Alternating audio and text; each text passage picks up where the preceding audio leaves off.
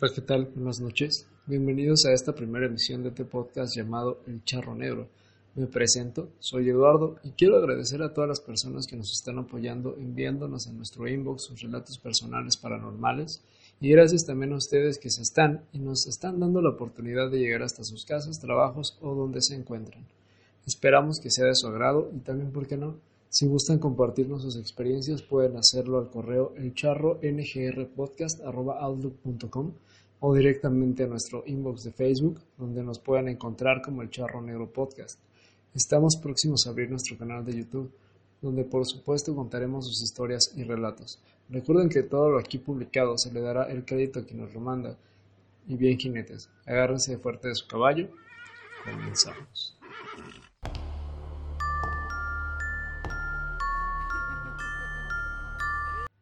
Buenas noches a ti y a las personas que nos están escuchando. Me gustaría compartirles un par de experiencias personales. Son un poco cortas, pero sé que algunos se sentirán identificados. Hace años que falleció mi mamá. Solo tengo a papá, pero por motivos personales estamos distanciados y pocas veces podemos vernos. Actualmente comparto un departamento con amigos y tengo una tía a la que frecuento seguido.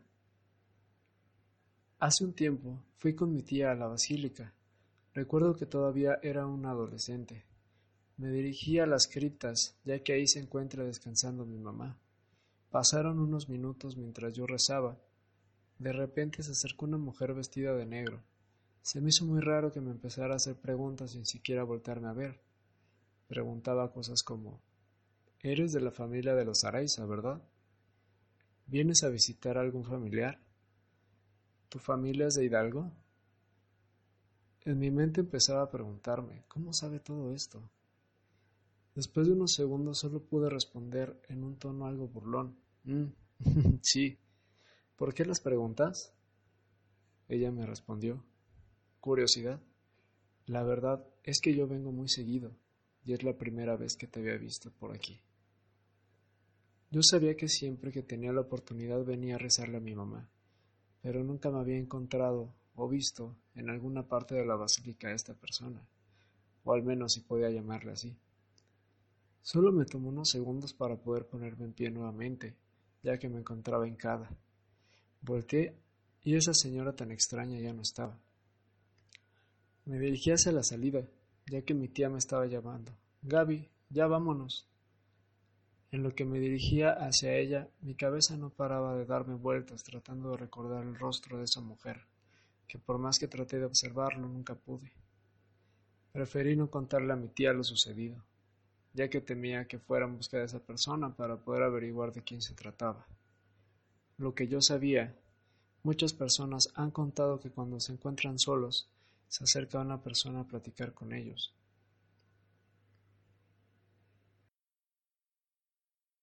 Soy pedagogo de profesión.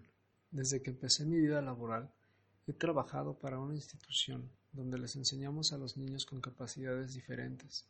Esto me ha apasionado, ya que no me da pena decirlo, pero yo como esos niños también soy una de esas personas que hemos luchado contra los estereotipos sociales. Jamás me di por vencido y pude terminar mi carrera.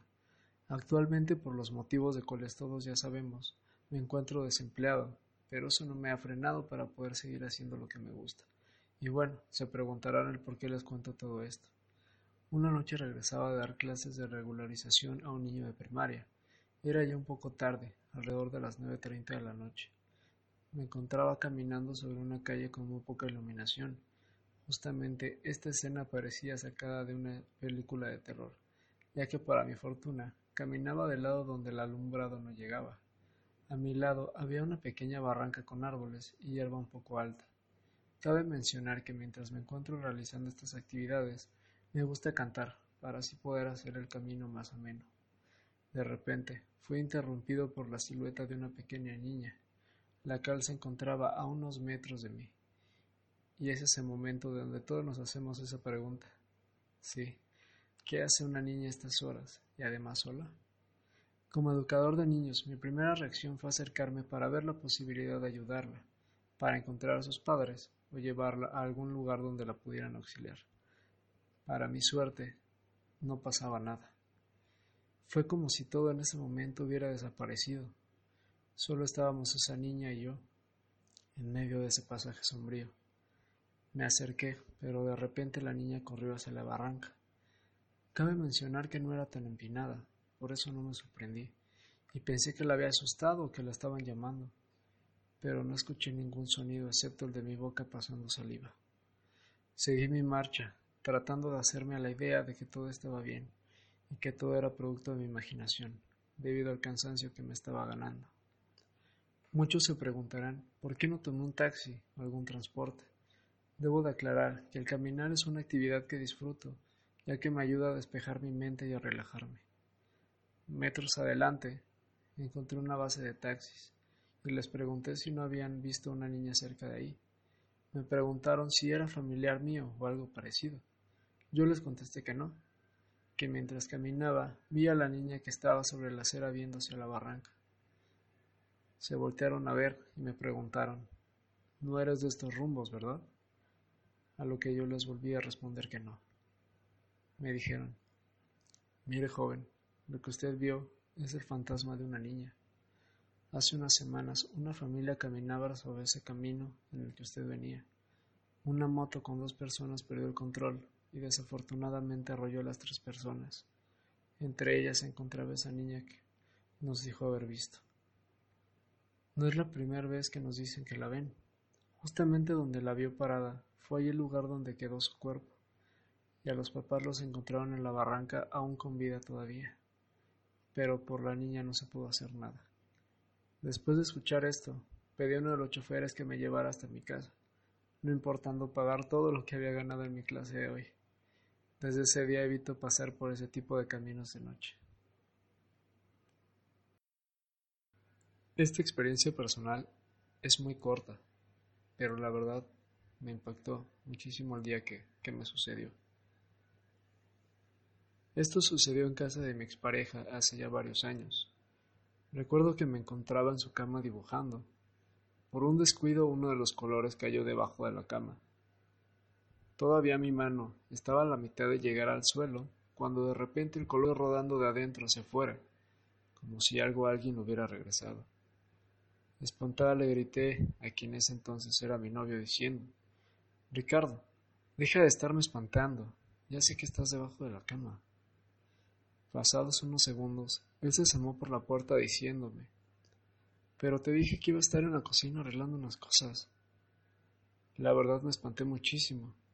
Mejor preferí ya no volver a quedarme sola en el cuarto de él. ¿Qué tal, jinetes? ¿Disfrutaron los relatos de esta noche? Nos gustaría saber si a alguno de ustedes les ha sucedido algo similar. Les recuerdo pueden enviarnos sus vivencias al correo el charro outlook.com o al inbox de nuestra página de Facebook, el charro negro podcast. Espero hayan tenido una velada increíble y sobre todo disfrutando de las historias de los seguidores. Esperen el próximo capítulo de este su podcast El Charro Negro.